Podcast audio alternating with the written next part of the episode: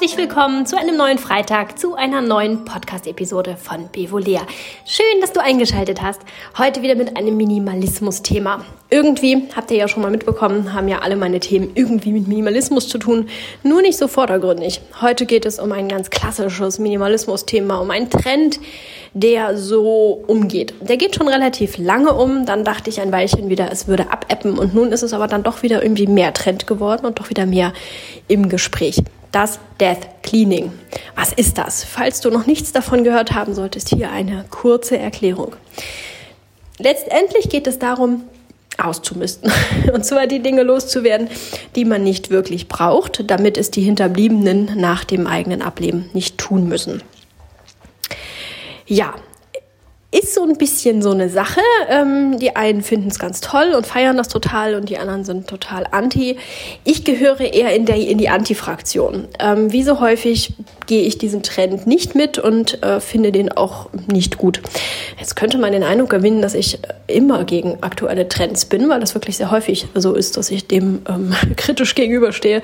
Ähm, tatsächlich kann ich euch aber versichern, liegt es nicht daran, dass es ein neuer Trend ist. Auch ich finde einige Sachen wirklich gut, die gerade so ähm, laufen und die gerade so in sind oder auch in der Vergangenheit waren. Und auch ich gehe das ein oder andere mit, aber das meiste finde ich einfach wirklich nicht gut. Und von daher ähm, gibt es auch hier von mir wieder einige kritische Anmerkungen. Für den Fall, dass du dich damit auseinandersetzt oder auch den Eindruck hast, du müsstest dich damit auseinandersetzen, weil ein guter Minimalist das doch tun sollte, möchte ich hier ein bisschen damit aufräumen und dir zeigen, dass du das eigentlich schon betreibst. Denn sind wir mal ehrlich, so neu äh, ist das nicht. Denn auch wir hier, ähm, wenn du Bevolia folgst und wenn du meine Ansätze magst, wovon ich ausgehe, wenn du meinen Podcast hörst, ähm, betreiben genau das.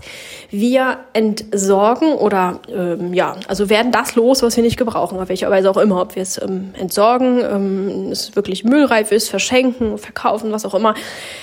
Wir werden los, was wir nicht mehr brauchen. So, das ist doch tatsächlich immer das, was ähm, dahinter steht. Ne? Es geht hier bei uns ja nicht darum, möglichst wenig Dinge zu besitzen, den Rekord zu brechen oder einzelne Dinge nicht besitzen zu dürfen, wenn man minimalistisch unterwegs ist. Darum geht's ja hier gar nicht, sondern was uns nicht, was wir nicht brauchen, was uns nicht glücklich macht, denn dann brauchen wir es auch wieder, um, um glücklich zu sein. Ne? Einige wenige Dinge gibt es ja vielleicht, die ähm, dich sehr glücklich machen, ähm, einfach, dass du sie besitzt und dann haben sie ja auch wieder einen Wert und dann gebrauchst du sie ja sozusagen auch über, das, über die emotionale Schiene. Ähm, die dürfen weg. Das ist eigentlich nicht so großartig anders. Was anders ist, ist der Ansatz.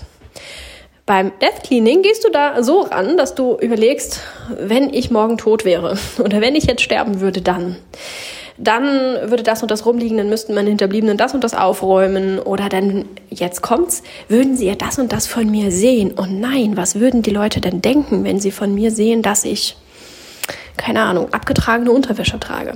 Tatsächlich ist mir das häufiger mal berichtet worden, dass Menschen, die das praktizieren wollten oder auch praktiziert haben, dann irgendwann an den Punkt kommen, an dem sie sich genau solche Gedanken machen. Man setzt sich damit auseinander, wie das, was man dann noch hat, auf die Hinterbliebenen wirkt was der ein oder andere von einem denken könnte, wenn man das und das besitzt oder in der Ecke irgendwas ähm, Persönliches liegt, irgendwelche Fotos, irgendwelche Tagebücher, die dann vernichtet wurden. Oh, ich darf kein Tagebuch mehr führen, wenn meine Hinterbliebenen das sehen oder sowas in der Art. Ist mir häufiger berichtet worden und ich kann mir vorstellen, dass das tatsächlich ähm, ein sehr häufiger Gedankengang ist, der irgendwann kommt, wenn man mit diesem Ansatz anfängt auszumisten. Wir orientieren uns dann wieder mehr am Außen. Und das ist für einige Minimalismus-Streber ähm, ähm, auch ganz wunderbar. Äh, das ist nämlich genau das, was sie wollen. Habt ihr auch schon häufiger bei mir gehört, selber äh, mir berichtet, dass Minimalismus so sehr viel im Außen stattfindet und ähm, der Bezug zum Inneren häufig verloren geht, indem wir eben eine Art Wettbewerb draus machen, weil jeder seine aufgeräumte Wohnung irgendwo zeigt und zeigt, dass noch weniger möglich ist und dass er deswegen ja irgendwie noch besser ist und ähm, noch minimalistischer ist und viel mehr echt minimalistisch und was auch immer. Also dieser Wettkampf, der da unterschwellig auch bei den Minimalisten leider abläuft, ähm, findet auch im Außen statt. Ne? Wir gucken da nicht auf uns, was macht mich glücklich, was brauche ich wirklich, kommt zu uns zurück, sondern wir sind im Außen. So. Und so ist das dabei auch. Wir sind sehr viel im Außen und gucken, was ist da los wenn ich äh, gegangen bin. Was denken die, was tun die, was äh, so. Also wir beschäftigen uns wieder sehr viel mehr mit den Hinterbliebenen als mit uns selbst.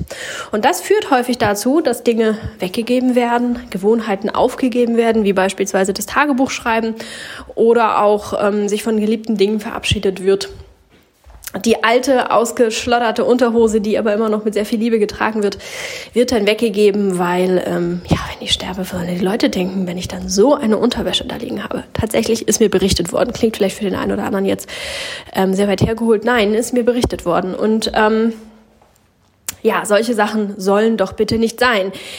Ich bin ein Fan davon, dass wir zu uns selbst zurückfinden, in uns hineinhorchen.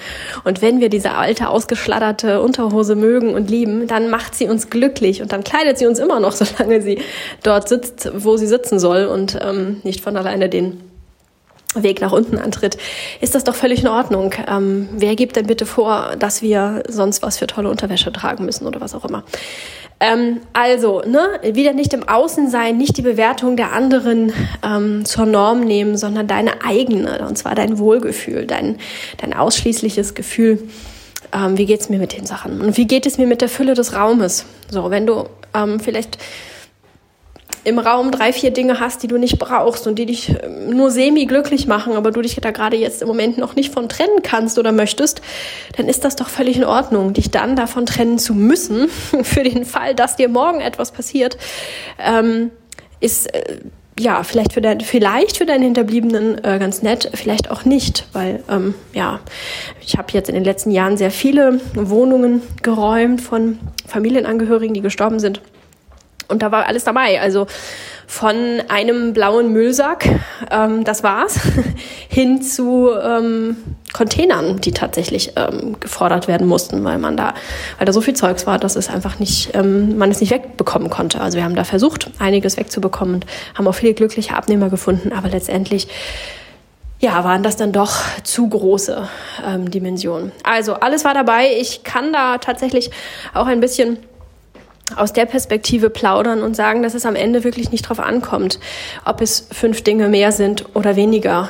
Ähm, es ist vielmehr so die gesamte Masse. Ne? Also so eine Wohnung oder ein Haus zu haben, das so extrem groß ist oder voll ist vielmehr. Also die Größe an sich ist nicht das Problem, sondern der so voll ist, so, so ähm, vollgestellt ist, ähm, dass es einfach mit Minimalismus nicht im entferntesten was zu tun hat. Das ist tatsächlich schwierig. Da ist wirklich ist eine Kostenfrage, ist eine unglaubliche Zeitfrage und Kraftfrage, weil es natürlich für Hinterbliebene auch anstrengend ist, äh, je nach ähm, emotionaler Bindung zu den Menschen, diese ganzen Dinge durchzuschauen und durchzugucken. Und ne, man muss dann auch nochmal gucken, ob da nicht noch irgendwelche Papiere zwischenliegen. Bei dem einen oder anderen älteren Menschen kann das doch mal vorkommen, dass die irgendwelche Sachen verstecken oder sowas. Ähm, so dass man dann doch auch alles irgendwie nochmal durchgucken muss und es nicht so einfach ist, einfach nur so ein Rümpelungsunternehmen zu beauftragen. In manchen Fällen geht das, in manchen Fällen eben aber auch nicht. Das sind vielmehr die Fragen, die Hinterbliebene ähm, umtreiben und das, was es anstrengend macht. Wenn du grundsätzlich einen minimalistischeren Lebensstil ähm, pflegst, dann ist es nicht wichtig, wie viele Dinge mehr oder weniger da sind, wenn sie dich glücklich gemacht haben und wenn sie dir gedient haben und du sie benutzt hast. Das ist nicht, das, nicht die Schwierigkeit. Und es kann für Hinterbliebene auch sehr schön sein, ähm, Dinge aufzuräumen, wegzuräumen und wegzugeben, die da noch von dem geliebten Menschen ähm, waren. Das kann auch ein Aufarbeitungsprozess, ein Weg der Trauerbewältigung sein, kann, muss nicht, wie immer, jeder ist da ein bisschen verschieden.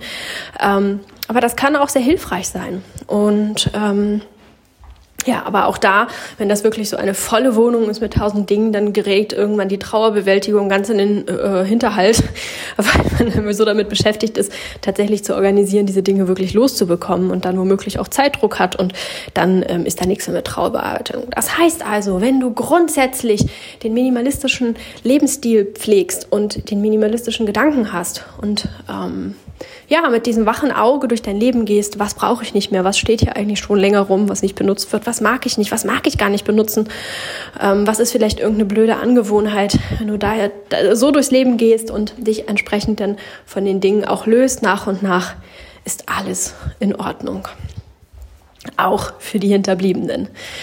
Ich halte den Gedanken für wirklich recht schädlich, wenn wir uns überlegen, was darf ich jetzt noch tun und aufbewahren, besitzen, damit im Falle meines plötzlichen unerwarteten Ablebens ähm, da nicht äh, irgendwelche Sachen sind, die meine Nachwelt erschrecken könnte. Finde ich ähm, sehr schade, dass man sich im Alltag, im jetzigen Leben, in, unser, in unserem Leben, das wir gerade leben, einschränken möchte oder müsste oder dann durchgehend das Gefühl hat, ähm, oh nein, das kann ich ja nicht, das darf ich ja nicht. Und wenn das meine Hinterbliebenen wüssten, ne? Also es hat tatsächlich schon bei Menschen solche Ausmaße angenommen, dass sie dann, als sie sich mit diesen Dingen beschäftigt haben, ähm, eine ganze Weile so durchs Leben gegangen sind und sich dann dachten, oh nee, und hm, hm, hey, mal ehrlich, das kann es doch nicht sein. Außerdem ist ja alles Energie. Ihr wisst ja, dass ich da so ähm, sehr ganzheitlich unterwegs bin. Und ähm, ja auch ein bisschen schaue, was dann so die aktuelle Forschung ähm, äh, herausfindet, was man jetzt noch nicht sehen kann. Ne? Wie, wie schon ganz häufig gesagt, Dinge, die funktionieren, aber noch nicht erforscht oder belegt wurden, gibt es unter Umständen trotzdem oder wahrscheinlich sogar.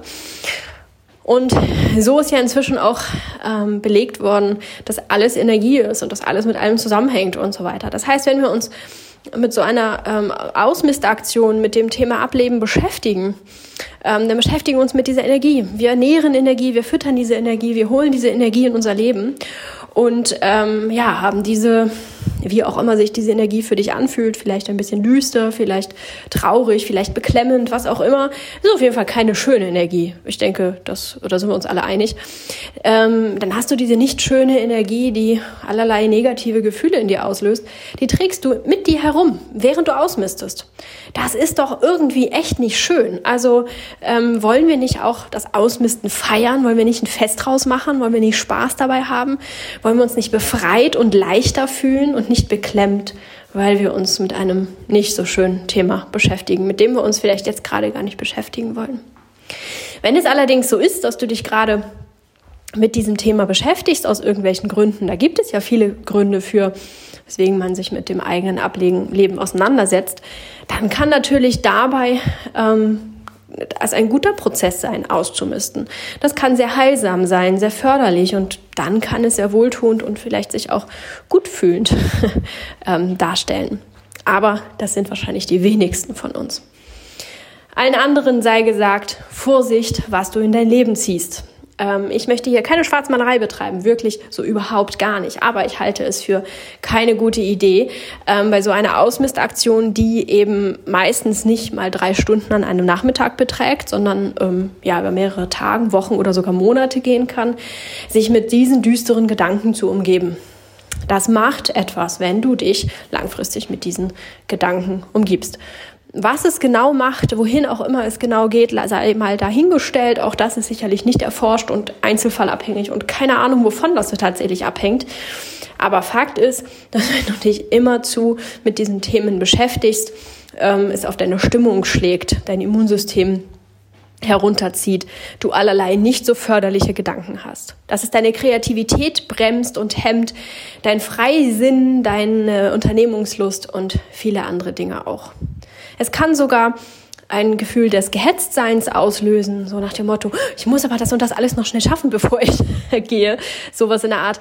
Also, da kann ganz viel in Gang gesetzt werden. Du kannst auch ganz viele alte, ähm, alte Suppen aufwärmen, die da irgendwie in dir sind. Ähm, Konflikte, unbearbeitete Dinge, die dann damit hochkommen, weil du dich damit so lange beschäftigst. Das kann manchmal gut sein, dann kommt es ans Licht, man kann es bearbeiten, dann ist man es los. Das kann manchmal gut sein. Aber ich denke, dass man es nicht so herauslocken, kitzeln, zwingen muss, wenn man sich eben so lange dann immer wieder damit beschäftigt und das zu seinem Gedankengut werden lässt. Denn eigentlich wäre es ja dann ganz sinnvoll, nach dieser Ausmistaktion diesen Gedanken auch wieder gehen zu lassen, wieder frei zu sein für ähm, die fröhlichen lichtvollen Aspekte des Lebens, aber das gelingt vielen gar nicht mehr so richtig. Es dauert ziemlich lange, bis sie das wieder abschütteln konnten und einige konnten das dann gar nicht, je nachdem natürlich, wie umfangreich die Ausmistaktion ist. Also, Obacht mit diesem neuen Trend. Ich finde es ähm, nicht gut bis semi-gefährlich und ich denke, dass es eigentlich gar keine Neuerungen bietet. Genau so machen wir es jetzt auch, nur wir gehen den lichtvolleren Weg. Wir machen das mit Freude, weil wir uns darüber freuen, uns erleichtern zu können, weil wir uns freuen, dass wir das jetzt zu Lebenszeiten nicht mehr ähm, pflegen müssen, nicht mehr wischen müssen, nicht mehr hin und her schieben müssen, nicht mehr aufräumen müssen, nicht mehr reparieren müssen, was auch immer. Wir uns mit diesem Ding nicht mehr beschäftigen müssen, das wir gar nicht benutzen, das wir gar nicht mögen und so weiter. Darüber freuen wir uns. Wir freuen uns über die Leichtigkeit, über den Platz in unserem Zuhause, den wir dann geschaffen haben, ähm, über die Freude, ähm, dass insgesamt sehr viel mehr Zeit bei uns eintritt und sehr viel mehr Leichtigkeit. Das ist der Weg, den ich gehe und den du vielleicht mitgehen magst. Ein Gedanke noch zum Schluss. Minimalismus dreht sich ja nicht nur um Dinge. Das wissen wir schon, haben wir auch immer schon wieder hier besprochen, liest du auch sicherlich überall immer mal wieder. In diesem Zusammenhang möchte ich nochmal darauf hinweisen, dass ähm, es natürlich auch um nicht materielle Dinge geht, die diese Ausmistaktion betrifft. Aber auch das machst du ja eigentlich fortwährend. Im ersten Schritt bist du vielleicht dabei, Dinge loszuwerden und abzugeben. Und dadurch hast du meistens auch ein bisschen mehr Zeit zur Verfügung, weil die Dinge einfacher werden. Und dann fragt man sich, womit möchte ich die Zeit füllen? Und häufig kommt man dann auf die Idee zu sagen, oh, ich würde gerne das und das und das und das alles machen, aber ich habe da ja eigentlich gar keine Zeit für. Das bisschen Zeit, was ich jetzt mehr habe, das lohnt eigentlich gar nicht wirklich und so. Und dann fängt man vielleicht an, gerade wenn du Minimalist bist, zu überlegen, welche Aktivitäten mag ich gar nicht. Welche Gewohnheiten mag ich gar nicht? Wo verschwende ich meine Zeit, meine Kraft? Ähm, an Dinge, die ich nicht mag, die mir nichts geben, die mich nicht mit Freude erfüllen und die irgendwie auch total ins Leere laufen, weil sie auch keinem anderen gut tun und so weiter und so fort. Ähm, wo kann ich da noch ansetzen? Das ist etwas, das bei dieser Methode meiner Meinung nach auch zu kurz kommt. Natürlich geht es auch ein bisschen darum, indem man ähm, alles los wird, ähm, fragt man vielleicht auch ähm, Abos in Fitnessstudios ab, wenn man dann dabei ist, die Papiere zu sortieren oder so etwas in der Art und fragt sich vielleicht auch, ähm, ja, was man davon noch braucht und was man noch möchte. Aber es geht ja eben nicht ähm, aus dem, von dem Lebensfreudeansatz aus, sondern eben immer von dem, was ist, wenn ich nicht mehr bin. Ich würde dich ja vielmehr auffordern, im Zuge dessen ähm, zu sagen, ich möchte leben, ich möchte Spaß haben, ich möchte Freiheit praktizieren, Leichtigkeit. Hm. Was gehört von deinen Aktivitäten dazu? Was gehört aus deinem Alltag dazu? Was erfreut dich da? Was, was schenkt dir Leichtigkeit? Und ähm, gibt dir auf irgendeine Art und Weise was oder einem anderen Menschen, ohne dass es dir sehr viel stiehlt. Ähm, ja, und was nicht? Was sind einfach tote Zeitfresser, wo du deine Lebenszeit rein investierst? Hier möchte ich noch ein paar Gedanken zum ähm, Abschluss loswerden. Vielleicht hast du auch schon mal etwas derartiges gelesen. Ich habe es gehört, mit Menschen gesprochen, dass wenn Menschen gehen müssen und es wissen und ähm, noch äh, ja mit ihrem Verstand daran arbeiten können, weil sie noch Zeit zur Verfügung haben. Manchmal ist es ja mehr Zeit, manchmal ja auch nur noch ein paar Stunden oder Minuten. Dann geht es nie um die Dinge, die man besessen hat, es geht auch nicht um die Zeit, die wir am Handy verbracht haben oder um die Zeit, die wir ähm, wartend irgendwo verbracht haben, während wir uns ganz doll geärgert haben, dass wir warten müssen, sondern es geht immer um die reichen Momente, in denen wir so wirklich gelebt haben, in denen wir wirklich gefühlt haben. Da werden ganz tolle Urlaube aufgezählt, Hochzeiten, ähm, Taufen oder solche Feste irgendwie.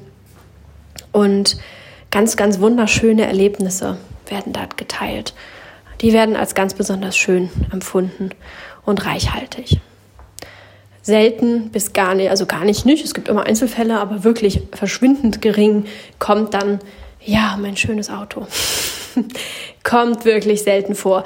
Ähm, und ist dann auch wieder abhängig von den schönen Momenten, die man mit diesem Auto hat. Ne, wenn, wenn ganz, ganz schöne Freiheitsmomente und Glücksgefühle immer in diesem Auto empfunden wurden, weil das weiß ich auch nicht für denjenigen das Größte ist, ähm, ja, dann ist es doch wunderbar. Dann hat dieser Mensch doch etwas gefunden, das ihn wirklich glücklich gemacht hat. Aber für alle Nicht-Auto-Fans und Auto-Freaks muss es nicht immer das neueste Modell von irgendwas sein mit noch mehr Technik und noch mehr Schnöseldösel.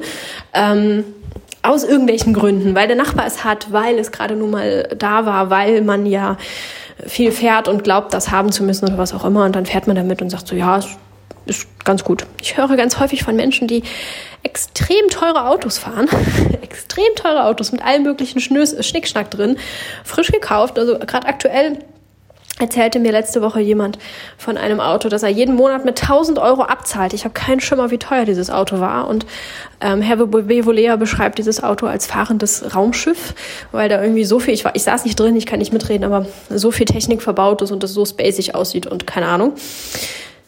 Ja, und dieser jemand sagt, ja, ich finde mein Auto total toll, ich mag das total gerne, ich fahre auch total gerne mit, aber ja, ich muss das immer pflegen und ich kann da und da nicht parken. Ähm, so wegen, äh, da, fällt, da fallen dann irgendwelche Kastanien runter und ähm, ja, ich muss das irgendwie einmal in der Woche dann saugen und wischen und keine Ahnung, irgendwas und die Reparaturen sind so teuer und ich habe immer Schiss, dass da dann irgendwie meine Birne kaputt geht, weil das immer sehr kostspielig ist und äh, es hängen unglaublich viele Sachen mit da dran. Aber vom Fahrspaß hat dieser Mensch nichts berichtet. Nichts, gar nichts. Er freut sich, dass er komfortabel zur Arbeit kommt, ja, aber Glücksgefühle, wirkliche Erfüllung findet er in diesem Fahrzeug nicht.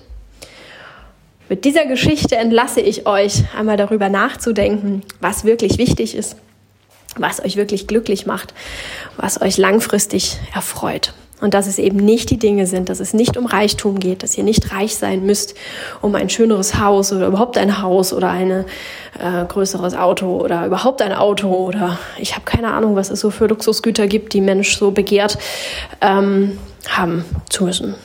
Das macht dich langfristig nicht glücklich oder zumindest nicht wirklich glücklich. Vielleicht glaubst du es, aber ähm, ja, von den Geschichten der ähm, Menschen, die im Sterben liegen, äh, lernt man ja so einiges. Und genau, da werden solche Sachen eigentlich nicht aufgezählt. In diesem Sinne, umgib dich mit dem Leben, denn du bist am Leben. Feiere das Leben, denn du bist am Leben. Und das ist wunderbar. Ich freue mich darüber und ich freue mich darüber, dass wir hier gemeinsam ein Stückchen Lebenszeit gehen dürfen. Und ähm, ja, umgib dich mit den Freuden des Lebens und frage dich, was macht mir Freude, was nährt meine Lebensfreude, meine Lebenskraft und ähm, wähle den lichtvollen Weg. Ich würde mich sehr freuen, wenn du das tun würdest und zwar nicht für mich, sondern für dich. In diesem Sinne, hab eine schöne lichtvolle Woche in diesem grauen Winterwetter. Sei du die Sonne, strahl du um die Wette und wenn wir alle strahlen, dann wird auch dieses graue, nasse Winterwetter direkt ein bisschen freundlicher. Mach es gut, bis hoffentlich nächste Woche. Ciao.